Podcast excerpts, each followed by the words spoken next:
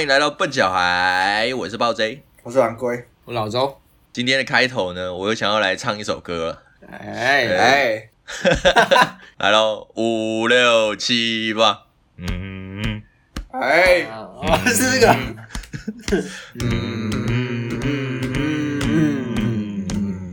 嗯，靠背，没错，我们这一集又是我们的这个笨小孩登短廊的系列第二集。是哦，然后我们这一次呢，要讨论的职业是这个交易员。哎，哎，那我们很荣幸可以邀请到我们这个现任黄金交易员老周。哦，哎，大家好，我是来自笨小孩的老周，哎，哎，哎，大家好，初次见面哎，面，你好，你好。那对于哎上上笨小孩这个节目，你现在有什么样的感觉吗？首先非常荣幸能够上到笨小孩，那在这边要感谢两位邀请我上这个节目。OK，没问题，没问题。哎、等一下我先澄清一下，刚才讲的好像黄金交易员一样，因为黄金是一个商品。黄金是一黄金是一个交易员的项目嘛，就是有些人就专门做黄金的交易。对对对，我怕大家误会我是个黄金交易员不。好意思，还真的有哦，是 啊，有有，对，真的有，真的有，真的啊，不。好意思，然后就是专做黄黄金的交易员。那只是一个形容词，不好意思。哎，那讲到交易员的话，你现在做交易员这个工作大概多久了？我大概二零一八年开始做，所以大概做了两三年了。大学一毕业就开始这样。哦，那你交易的那个项目，就是你的商品是什么？我商品一开始是那个啊，一开始是期货跟选择权，然后最近半年到一个新的公司，然后开始交易加密货币这样。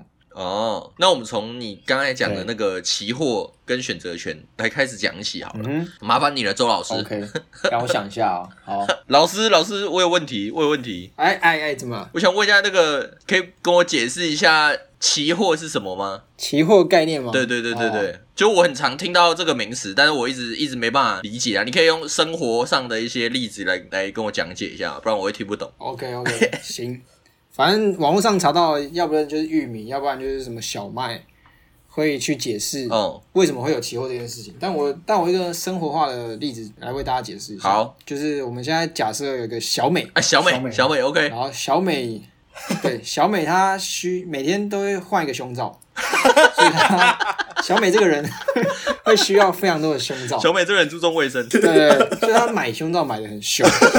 OK，所以她可能今年就要帮明年买胸罩这种概念，所以他今年就要帮明，可是胸罩这种东西，它会依据原物料来改变它的价格，所以他不希望。他不希望，因为可能最近原物料涨了，所以明年之后他买胸罩价格可能会变贵。所以小美是所以他个个就是想用未雨绸缪的人。对，他就想要用等一下，等一下，还有一个问题，嗯等一下还有一个问题，小美怎么知道她明年不会长大？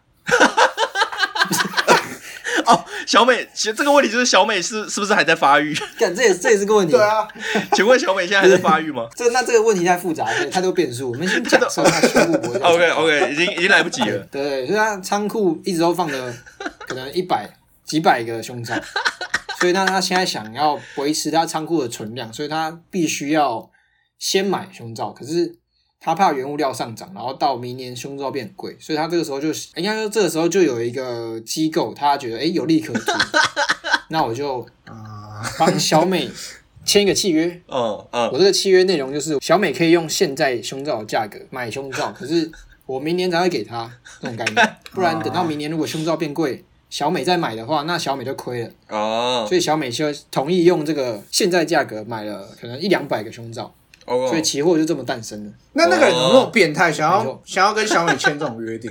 他有他有什么好处？没有，因为小美签那个合约，小美一定要付一点钱给那个、啊，那个合约嘛所以他才就小美宁愿多付一点点钱，但保证我可以用这个价格买到这么多胸罩。哦，那那个提供这个服务的人，他就会找另外一个可能投机者，OK，然后去做小美的对手方。那那个产生这个合约的机构，他就赚中间的手续费哦或者哦是，佣金这种概念。还是服务人员其实是想要闻小美的味道？不是，他是买，他是卖给他全新的胸罩，又不是卖他小美穿过的胸罩。为什么会有小美后来也？是，我 误会误会了。所以这样说起来，就是这个这种交易要成立的前提，应该是就是小美的胸罩用量要很大，她才会有这种疑虑，对不对？就她才会她才会担心。对对对，就是有一个人，有一个人会有很大的需求。哦，对，他的需求量很大。没错。OK 哦 OK OK OK，这样我完全懂了，谢谢老师，完全懂，非常生活化。我只能说，如果我当年的经济学老师是这样子上课的话，我就会去上课。如果当年经济学老师是小美，我操，那我那一般交易员怎么赚钱？用什么方式赚？一般交易员，对啊，一般因为交易员的策略有很多种嘛，那最常见的，然后也大家也最常知道就是买低卖高嘛，或者是追涨杀跌，就是赚中间那个价差这是其中一种方式。嗯啊，像我的话，我因为我是期货选择权嘛，我之前有做选择权的卖方，所以我是利用选择权卖方的特性去赚取一些市场在震荡的时候不会超出一个价格的这这个区间的这些钱，OK 所以就会有很多策略啦。OK，所以你不会是抽佣金的对吧？你的资金来源是来自于哪里？哦，这就有分，就是市场上像基金公司好，基金公司的资金来源就是可能一些散户或机构去买它的基金。OK 可像我们我的话，因为我之前是在证券的自营商，所以我的资金来源就是我们证券公司本身，OK 可 OK 可以说是股东的钱啊，股东的钱，然后给我们操盘，然后我们帮公司直接赚取直接的获利，这样。哦 OK。那如果是操作基金的话，操作基金的交易员他抽取的薪水会是 commission 这样子吗？就是佣金吗？也不一定啊，要主要是看公司，因为公司可能如果是要团体作战的话，他会以一个部门嗯或一个小组，他们赚多少钱，然后去分给那个小组多少钱，然后再由主管去分配每个人可以拿多少钱，这种是团体奖金的部分。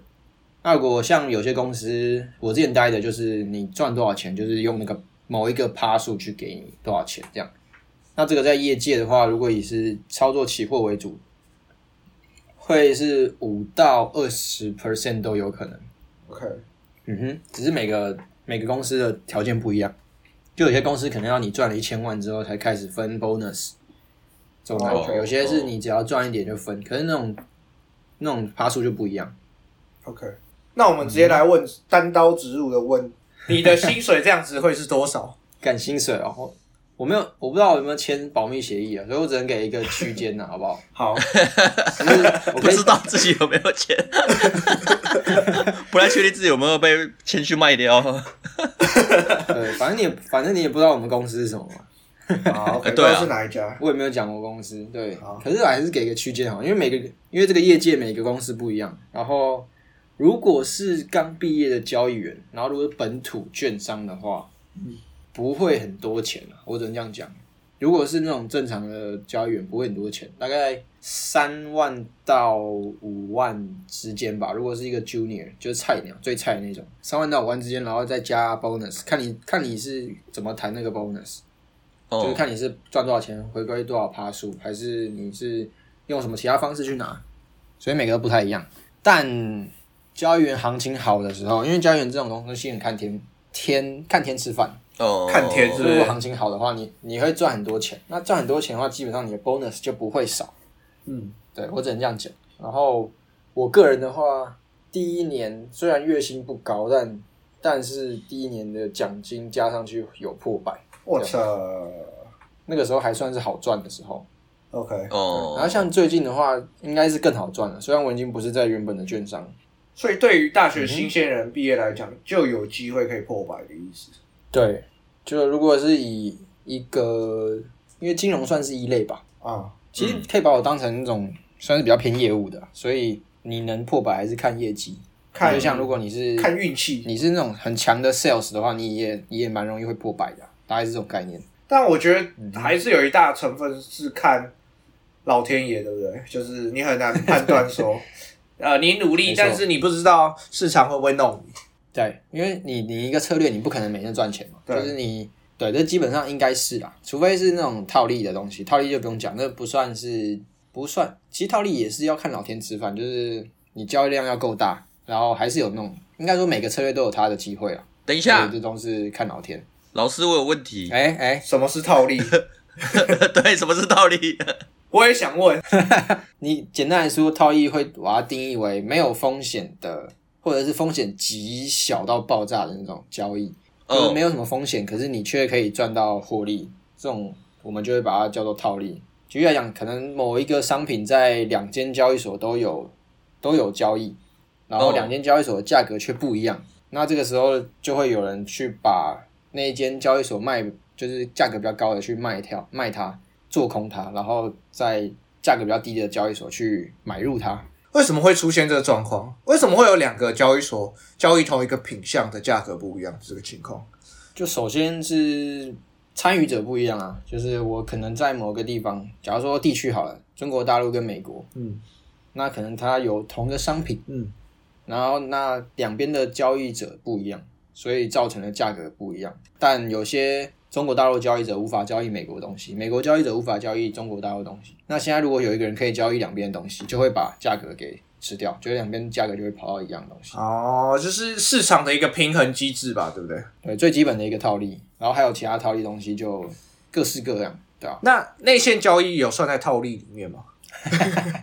干，好像是诶，不是那天交易，你说它没有风险吗？它其实风险很大，你只要一被抓到，你就爆炸了。哦，OK OK，对，可是刚才讲的那个价格的不一样的话，那个算真的算是比较没有风险的啊。，OK OK OK，好，理解理解。啊内线交易 有啦，我们有哎业界有交易员是用内线交易是他的一个策略。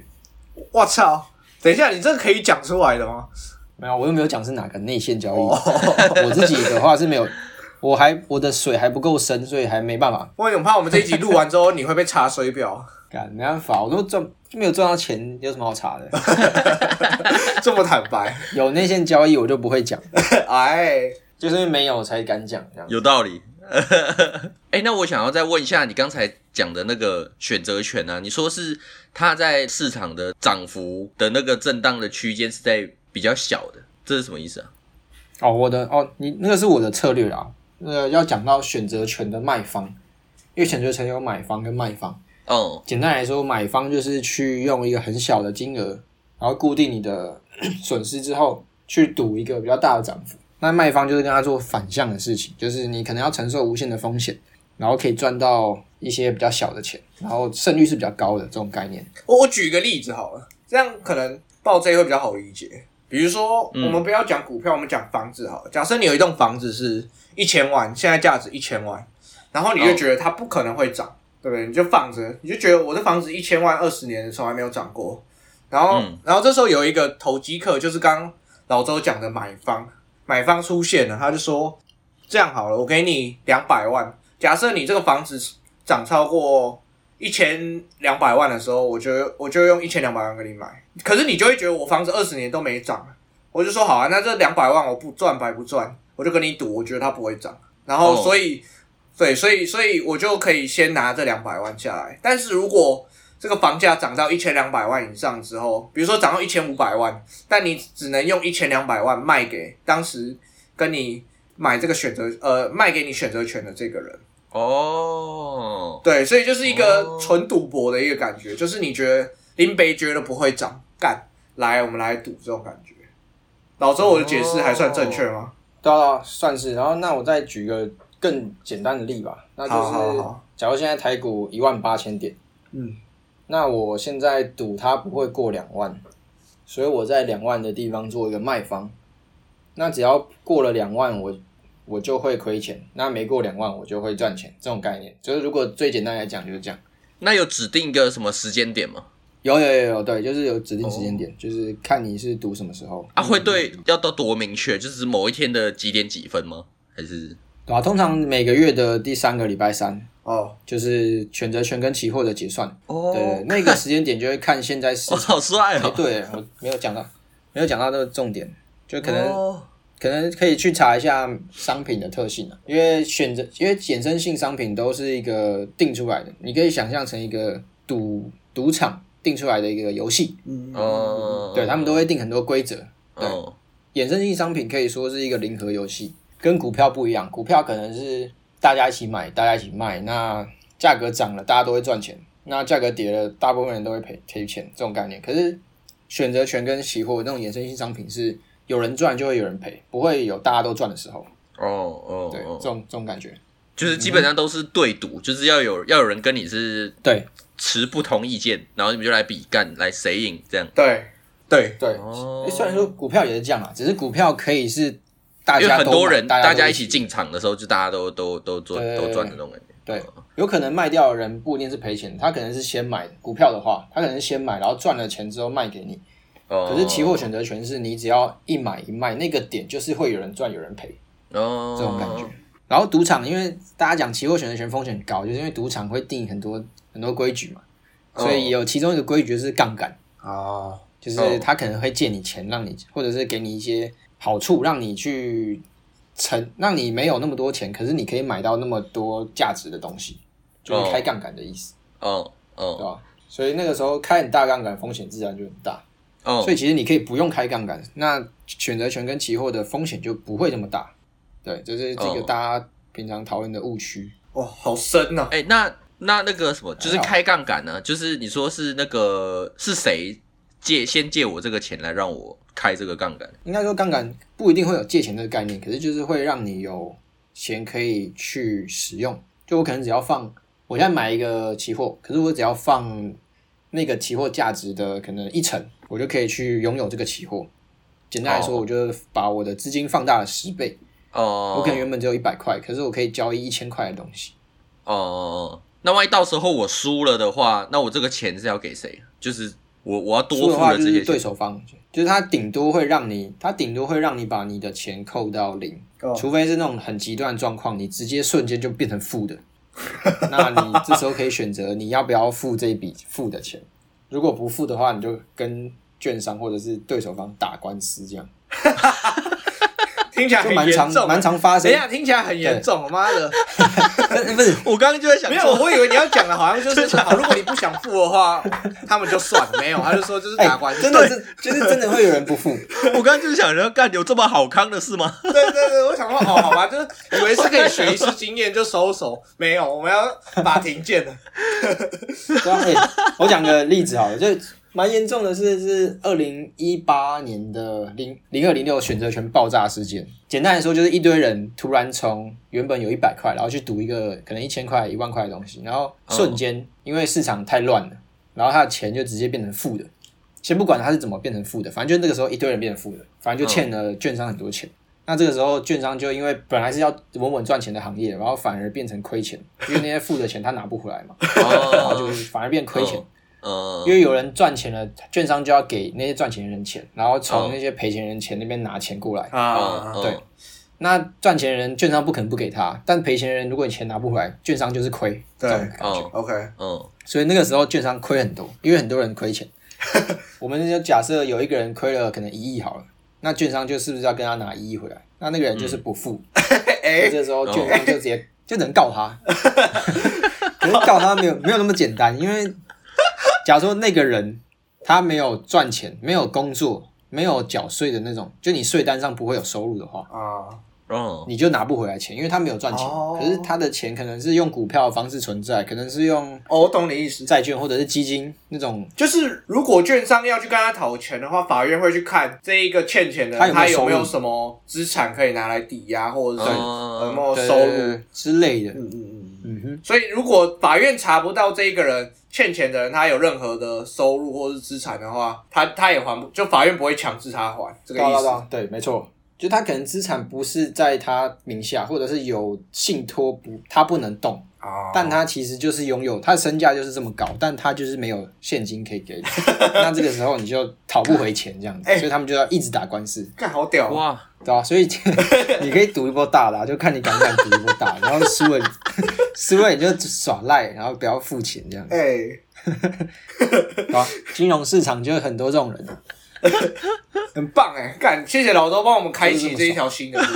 哪一个听众对。有兴趣的话，可以私讯老周，我都可以教你怎么玩。对啊，讲到这个，我就想起来那个，大家可以去查一个之前发生过的案例新闻上面都有，所以我应该可以讲。嗯，嗯，就是嗯。一个统一证券的前董事长还是总经理吧，然后他他做的策略其实就是我平我之前在做选择权的策略，就是卖方，然后他那个时候就是爆炸，然后直接爆赔，他平常可能一年赚个用那个策略可以赚个几亿，哦，然后那一次爆炸就直接喷，把之前赚全部喷回去，然后就像刚才讲，就是他直接欠券商一堆钱，哦，然后就不知道现在有没有还，所以他也在耍无赖，对不对？对，感觉终极无赖，好屌哦！就对啊，但是几亿几亿对他们来讲只是一个筹码概念，就对我觉得对交易员也有点这种感觉。就我原本我的出身是一个可能中产阶级，然后哦。可是当了交易员之后就觉得，哎、那些钱哦几百万，哎、就是一个数字，对，就是一个数，哎、很多零这样子，好像不是不会看到那个钞票的感觉，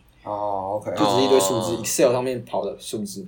但是这个这个心理建设感觉也是也是必须的啦，因为如果你把那个东西看得太重的话，你反而可能会就是太哦对啊紧张、害怕，然后不敢不敢做任何的操作这样。或者是真的是麻直接麻木掉了，就是以前刚开始很怕，就输个几千块、几万块就怕到爆、嗯啊！可是到最后真的输了一百万之后，你就不会在意你输了几十万 这种概念。有一天你赔了一亿，你就不会在意你赔了那几百万了。那这样子的话，对你的就是日常生活上的一些价值观，会不会有点扭曲的现象？感，其实 会这一点？就要感谢我爸妈，就是就是会他们灌，他们已经深深植了我的哎深植深深刻植入了我的一个 金钱观吧，所以就是哦节俭吧。像我爸妈都公务人员嘛，所以我们家就是很节俭这样。OK，哦所以对我来讲，工作的钱跟实际上的钱我是分开的，哦，哦哦抽离出来，哦，那这样很好哎，对啊就是没有没有迷失掉。就现在买的东西哦，几万块没有，这这一天就可以输掉，所以没差这样，哦，不会不会不会这样子。哦哦哦哦。哦，那那对于交易员来说，考一些考试是有帮助的，对不对？就是很多朋友会说要考 CFA，CFA 这个考试是只针对交易员来说有帮助吗？还是说整个金融业的哪一块的工作人员对于呃 CFA 来说都是有加分的？CFA 首先讲一下，CFA 是美国的一个金融分析师的证照全名英文叫什么？，Charter Financial Analyst，哎 就是哎特许哎特许财务分析师这样子。哎，对，然后反正就是美国弄出来赚钱的一个东西啦。我觉得先回答你问题有没有用？交易员没有屁用，我只能说交易员真的没有什么屁用。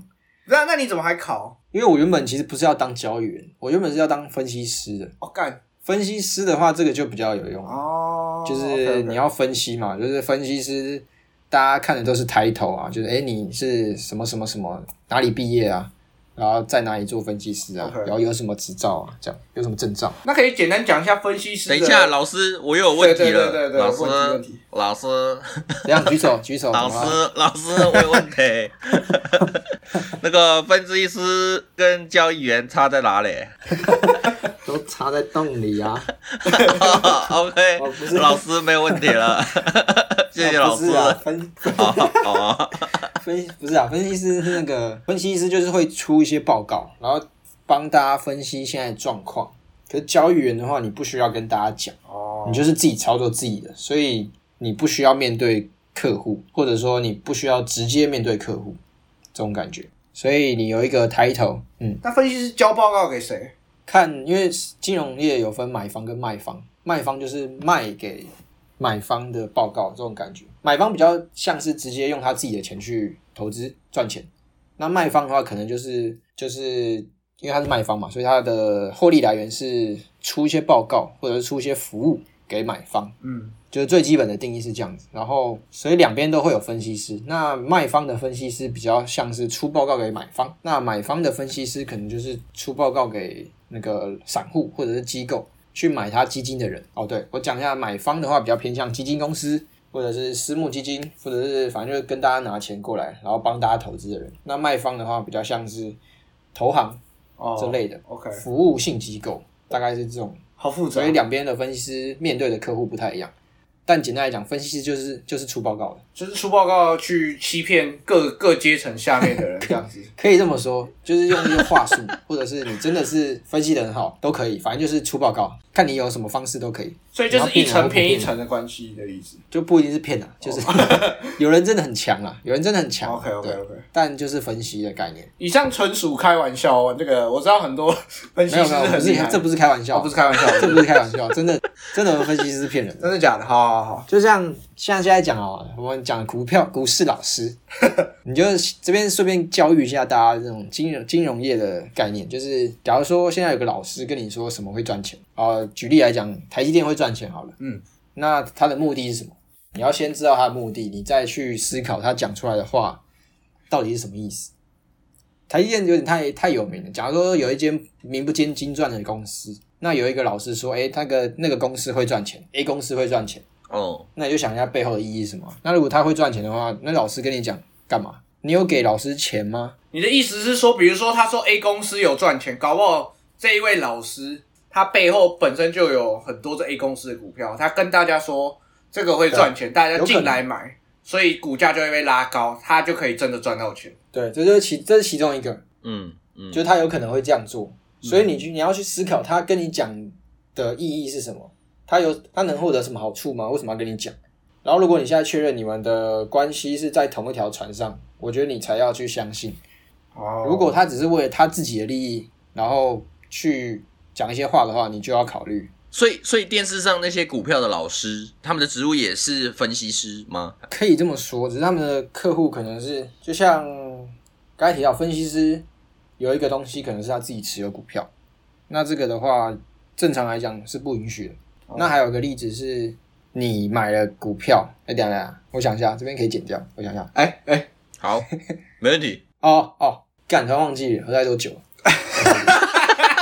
然后再他妈再补一口，敢喝太多酒，然后再继续喝一口。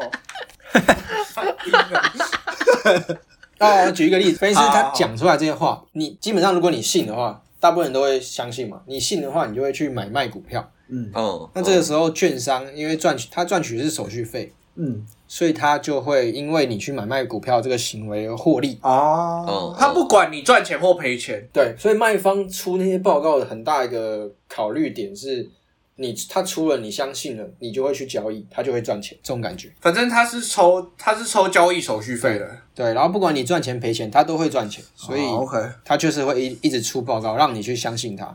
哎，对，所以很多就是分析师的东西，你就是要仔细看了，对吧？所以你刚才说他很多骗人的，我觉得是啊，我觉得蛮真的蛮多骗人的，哎，骗你去买东西这样只有是这样。这个很像业务吧，对不对？就是如果讲分析师在日常生活中的一个角色，其实就更贴近业务，就是他会推荐你去做一件事情。对对，就是业务。OK，那我们刚刚讲到 CFA 嘛，对不对？所以你说 CFA 其实是对分析师来说才比较有帮助的，对于像你是交易员来说是还好。对，分析师或者是理专，就是那种需要帮人家规划。然后我觉得 CFA 可以总结两点是最重要的，第一个是资产配置，你会知道怎如何资产配置。然后第二个是你可以知道要怎么规划你的资产。这两点是比较，因为通常是理专的话，他会帮你想你一下有多少钱，然后你有什么目的，然后需要投资哪些东西。对，然后 CFA 的话有包含这些，然后还有包含了你投资的东西，你要怎么去评估要投资什么东西。要怎么定价，或者是要怎么适不适合投资这个东西，投资组合要怎么分配，大概是这样。所以分析的话就会有用了，因为你分析你要首先你要知道定价嘛，你要知道它市场价格合不合理嘛，这个 CFA 就会包含。只是我觉得 CFA 蛮蛮浅的啦，你不可能念完 CFA 你就你就会变成一个很好的分析师，只是你大概会知道整个金融市场的样貌啊，然后大概知道哪些东西是要怎么分析，这种感觉。对于你来说，嗯你为什么会这么有动力想要准备 CFA？毕竟你是交易员不是啊，就跟你说我是先念 CFA 所以才变交易员的、哦。哦，然后所以我一开始不知道我会当先当交易员，然后可是你后面还为什么会考念 CFA？考二阶、三阶，你都考过了。对，CFA 有分最快的话，你要两年可以考到证照，因为它它有分三个 level。Level one 一年考两次，Level two 跟 Level 三是一年考一次。但因为疫情，所以最近有改变，但之前都是这样啊。反正所以你最快两年才可以考到三级都通过。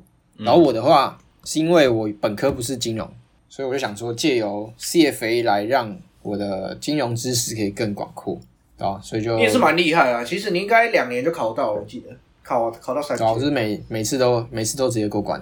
哦。OK，很屌。蛮强的啦，我只能说蛮强的。怕大家怕大家没有概念，对对对，就是 我想一下，算是万中选一啦。说跟大家讲一下，怕他没概念，万中选一啊，人中呀，之龙啊。说难，说难，其实哦，人中之我觉得可以我。讲那个啦，每一个他他就是等于是用说简单不简单 PR。去刷人吧，对不对？就比如说我这一次来考多少人，我就是让几个 percent 过而已，这种感觉。对啊，说难不难，但说简单也不是太简单了。，OK，大概是三个阶段都要过的话，大概是十趴的几率左右啦，大概也是这样子。因为它三个 level 嘛，啊，然后每一个过关率大概就是五四成到五成这样子。然后三个阶段都过的话，就是可能你就算百分之四十五乘以三嘛，大概这种算法。不是乘以三嘛，哦乘以。是三次方，哦哦，三次方，三三次方，对，三次方。人中之龙不要闹了，剪掉，剪掉，人中之龙，你就知道有多简单。龙也是有跌倒的时候啊，赶龙也是有喝酒的时候。就对对，现在龙就是一个宿醉的状态，妈的，直接算给你们看，我们的龙拿出计算机了，零点生气了他被击倒了他被击零点九九点一一二五 percent，哦哎，，OK，大概十十 percent？。差不多十趴了。好，那我们继续。可是你自你刚刚前面有提到说，你现在其实已经不是在做券商，就是不是在做期货、期货相关的交易，你已经跳到区块链了。哦，对，没错。那对你来说，这个差异是蛮大的，对不对？怎么当时会有这个想法？然后你过来之后，你有发现哪一些差异点吗？就首先要讲一讲区块链是什么东西好了。哎，区块链大家可以想象成是一个下一个世代的网络的概念，我操！就是它改变了原本网络的运作模式啊，可以这样讲。它把资料的储存变成是一个区块一个区块，大家都可以去维护那个区块。所以大家也说区块链是一个去中心化的一个东西，嗯嗯，然后之后的网络可能就可以用那个形式去呈现。对，所以区块链我那个时候认为是一个下个世代的必须会出来的东西，所以我就有一个机会了解这个产业，我就跳进去。所以契机是有一个机会出现，然后所以我就从原本的传统是金融跳到区块链产业。对，过程大概是这样。那你区块链的话，交易的品相就不是这么明确吧？因为对于大部分人来讲，期货、股票等等的是还可以理解的范畴。那跳到区块链之后，大家就很难去想象说它所交易的品相会是什么。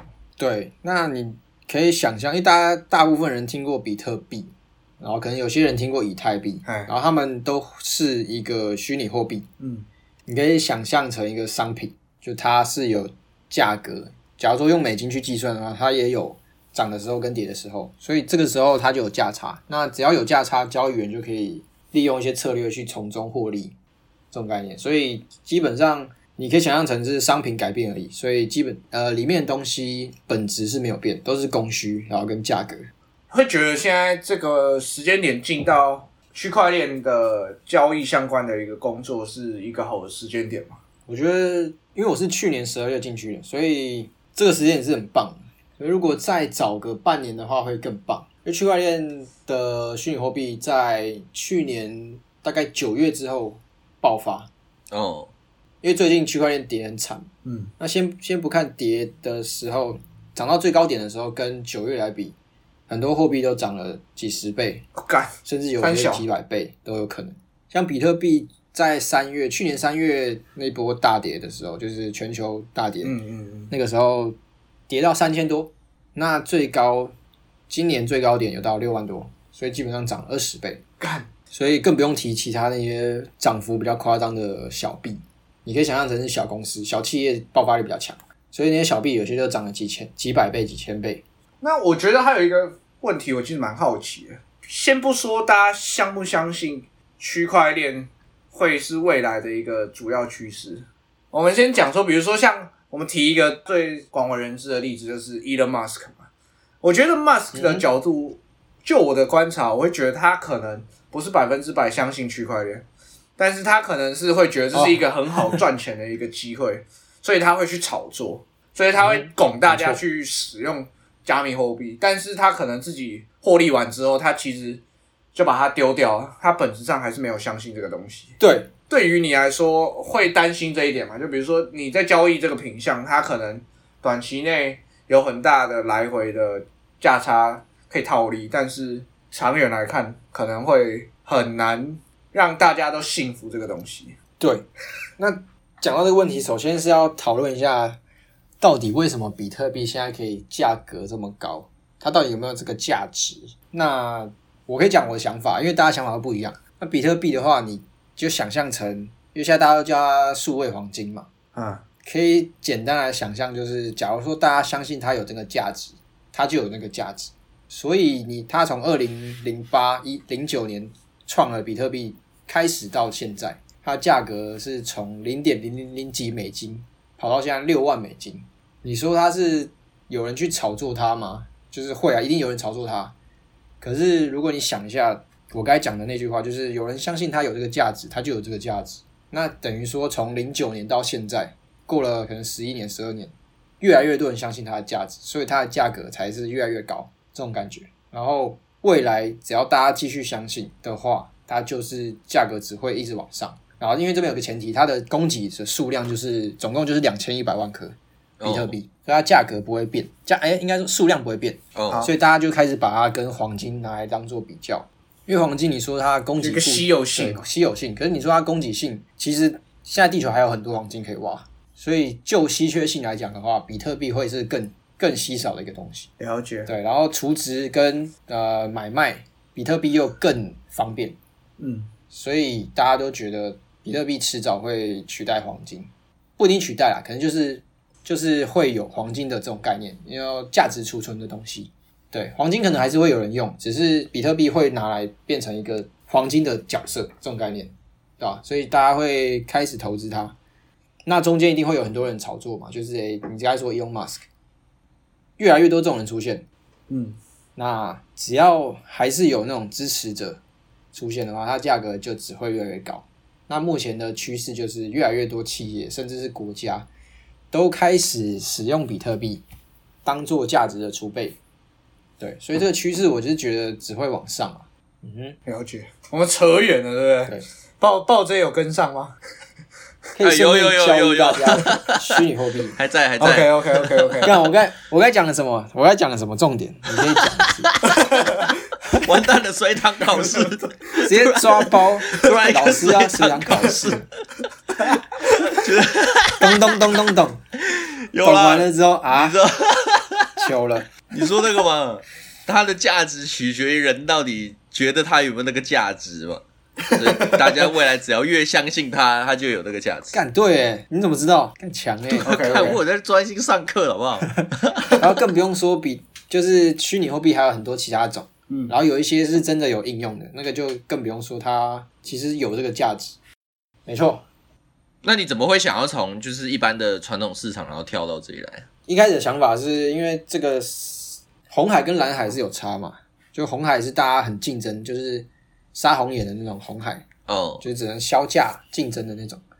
那蓝海的话就是机会很多，哦，所以你可以自由去定价这种感觉。所以我觉得那时候认为区块链跟加密货币是蓝海市场，嗯 OK 嗯，所以越早进去对我的优势越大。但我也有想到，可能进去之后，因为传统金融没来碰，所以我可能会浪费了可能一两年、两三年。如果失败的话，就浪费了传统金融可以练功的机会，然后浪费了这两两三年。只是我就赌嘛，我觉得成功几率比较大，所以就就跳进去这样。嗯嗯嗯嗯嗯，最后可以来总结一下，其实我觉得还是蛮多大学刚毕业的新鲜人对于交易员这一块的职业是蛮向往的。那你有没有什么建议说，有什么方式可以往这个这个地方走？我觉得不要在台湾当交易员，干啊妈的，你自己都在台湾当交易员，我我很后悔啊。你很后悔是不是？没有啦，其实是还蛮幸运的，就是第一年有赚到钱，因为台湾的交易员发展性真的越来越少啊。说传统的交易员吗？对，有我这种自营商交易员，如果是单纯单纯比较像赌博的概念的交易员，已经只剩下两三间公司有这种职缺了。真的假的？那其他公司为什么不提供？其他都其他都是比较走向套利啊，就是哦风险比较小的交易这种概念。对，那那种的话就比较偏你要有可能城市的能力，对，这样。啊？为什么啊？是因为怎样？黄种人就是胆小，是不是？哎不想玩这个哎哎哎，干，是吗？不然为什么？因为你看，像美国就是这个很蓬勃吧？为什么台湾只剩下两三间呢、美国蓬勃的东西，他们从券商自营部交易员转成避险基金，所以我刚才说不建议大家进去传统的金融去当交易员，但我很建议去避险基金去当交易员。但那个机会感觉更少，对不对？难度也更高。更少。对，因为避险基金他们就是精英主义嘛，就是他们因为钱很多啊，所以就是找那种最顶尖的人。所以我觉得有机会是去去那个地方，不是去传统金融。只是如果你想要当跳板，当然是可以啊。等一下避险基金跟差在哪里啊？因为避险基金比较像是，你就想象，因为现在大家都有信托，信托是基金，你去买基金，那避险基金就比较像是私人的，就只给那些机构跟有钱人投资的一些基金。简单来说是避险基金，像是呃，如果你一般买的就是金融的基金是可能跟银行买，或者是跟某些大的金融机构，你知道的这些金融机构去买，然后这些金融机构会再去跟避险基金买基金，这个意思是隔两层的意思吗。有会有会会这样，对啊，不一定真的要隔两层啊。可是就是因为避险基金，他们要买他们基金的人，他们都会确认过有那个风险承受能力，或者哦，是有那个资格，他才会让他买。所以简单来说，你可以把它想象成是金融业金字塔顶端的最顶端的人的的的工作人员。哦，所以嗯等等于是说，他们的钱，他们资金来源是也是从别人那边拿到，就是可能是比较大的企业，或者是雄这个财力雄厚的一些有钱人，然后就是把钱给他，对然后让他去操作，就不是说自己公司在玩自己公司的钱。简单来讲，应该对是，比较少。哦，了解。对，只要规模太大的话，基本上就不会用自己的钱去玩，因为自己的钱玩输了就是自己的钱，哦，可是别人的钱输了是别人的钱，哎你还可以赚固定的管理费。哦。所以你知道这样就不小心戳破了基金公司的一个秘密，就是那些明星明星经理人，他们追求的不是他们一年可以赚多少 percent，他们追求的是他们一年有多少人去买他的基哦金，哦。哦所以他们的规模很重要，就是我们俗称的 AUM，就是管理规模。所以谁管他，谁管他，我可以赚多少钱？我重点是我的名声要响亮，然后让很多人来把钱丢到我这边管理，哦，这样就好了。哎，所以华尔街之狼里面它也是避险基金，对不对？华尔街之狼比较像是证券公司，应该是卖券商吧卖卖方，卖方嘛，就跟你之前的公司比较打电像。话打电话叫人家来买股对，就，跟你之前的公司比较像。对。可是我的我的部门比较像是卖方中的买方，因为我是我们是用自己的钱去交易，比较复杂，对吧？啊，等一下你说华尔街之狼那个像像卖方哦，对，因为他们就是打电话来叫人家去买股票，所以不是他们自己的钱去买股票，是透过他们买。可以是透过他们，也可以是透过别人。但他们后来成立券商之后，就是透过他们，那别人如果呃不是透过他们的话，那他们怎么赚钱？他们就是推销股票。就是有些人可能会，我是证券公司，我叫哎、你是很强的业务，可是你不是我们公司的，那你去帮我推广我们公司的股票，哦有人成交了，哦你就可以你就可以拿 bonus，你就可以拿分红，拿佣金嘛，对不哦对？哦哦拿对拿佣金，对吧、然后哦只是华尔街这样，他们最后被抓的原因是他们去上市，因为他们券商嘛，所以他们可以帮人家 IPO，所以他们因为 IPO 然后做了一些鸟事，所以他们被抓了。后来他们被抓的原因是那个？所以大家看华尔街这样，其实搞不清楚中间到底发生什么事，只知道一直吸毒，一直开趴而已。知道一直打电话，然后一直做爱，然后一直喝酒。一堆裸女，反正我们也不是要看那个嘛。对我来说，这部片《华尔街之狼》，华尔街那三个字对我来说是没有意义，只有狼，我只看到狼的部分，对吧？你你可以把那个前面华尔街替换成任何一条路，台湾的道路也都可以。不外街，不外街之狼。看，哎，所以该该讲到什么？哦，避险基金哦，哦，我推我推荐什么啦？我推荐大家去哪里？所以我蛮蛮推荐避险基金的啦。如果真的要当交易员，然后其实当交易员不用考 CFA 啊，然后分析师的话就要。那一般避险基金比较有名的公司有哪些？我觉得可能一般人没有概念说。我不知道避险基金到底有哪那几家公司是我可能哦，原来那个就是避险基金。呃，因为说实话，在台湾避险基金其实是不算合法，啊？为什么所？以在台湾的资讯会很少，为什么不算合法？因为台湾的金管会不让一般的公司可以募一般人的钱，这种感觉，就是他们会需要牌照，所以在台湾的法规只有那种银行、券商、信托、哦信信托公司可以去募钱。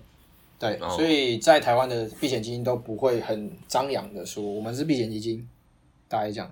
那避险基金的话，一定是那个注册在国外，台湾不会让你注册避险基金。那国外有名的避险基金，可能像索罗斯的就算是避险基金，对不对？索罗斯对，是就是其实你只要查得到的那些大的东西，就像什么桥水啊，然后文艺复兴啊，反正这些查到的东西都是避险基金，这些大的。然后什么也有一些像是那个高频交易的，就是 point，就是对，这其实蛮深的。我觉得，我觉得可能真的有兴趣的人，还是要做蛮多功课，可以可以去了解这个领域吧。因为可能你可能日常生活中很多东西很难去连接金融市场很多很细的一些事件，或者是呃一些公司账号等等的，对啊。嗯，对，只是像我的话，因为就比较难进避险基金，所以那个时候我也就没有特别去查，然后就莫名其妙就有这个机会进区块链，所以现在也没有特别去关注避险基金的生涯发展，对啊。了解了解，然后避险基金蛮看学历的啊、蛮看学历跟经历的，嗯，就不是一般普通学历的可以进去的，不哦能这样讲。所以你也会推荐大家毕业之后可以先就是去考个 CFA，然后才比较容易可以进得去避险基金这样。不一定要 CFA 啊，哦 对，哦，好，那没事。感觉考完 CFA 真的没什么屁用。好，那那这边建议大家不要去考 CFA。你要你要花两年没有假日的生活，如果你有在工作了，哦，你要花两年没有假日的生活，你愿意吗？这样，干，我现在想起来是不愿意的，啊，根本就不需要。嘎，可我好像感觉你那时候人生蛮有目标的啊、我觉得唯一的唯一的好处是你可以自我实现，哦。大概就这样。你在工作上真的是，你在工作上真的是，我觉得用不太到。啊，所以是追求人生的一个最高的目标。对，就你可以讲出来，哎、我考到 CFA 了，这样很爽，就比那些比那些哦，我工作了很爽，对，就至少可以讲出一些，哎、我我的人生在努力什么，这样好，还行啊。那其实今天这样，其实没想到老周会这么认真，应该是有史以来我听到老周最认真的一集。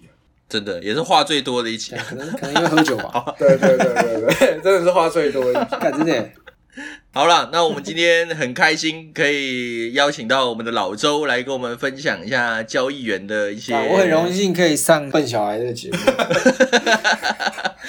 对，今天也算是帮暴 C 上了一课啊、希望之后还可以邀请我上笨小孩这个节目。好，那我们这一集就先到这边，我们下次见啦，拜拜 Peace。，peace。Peace。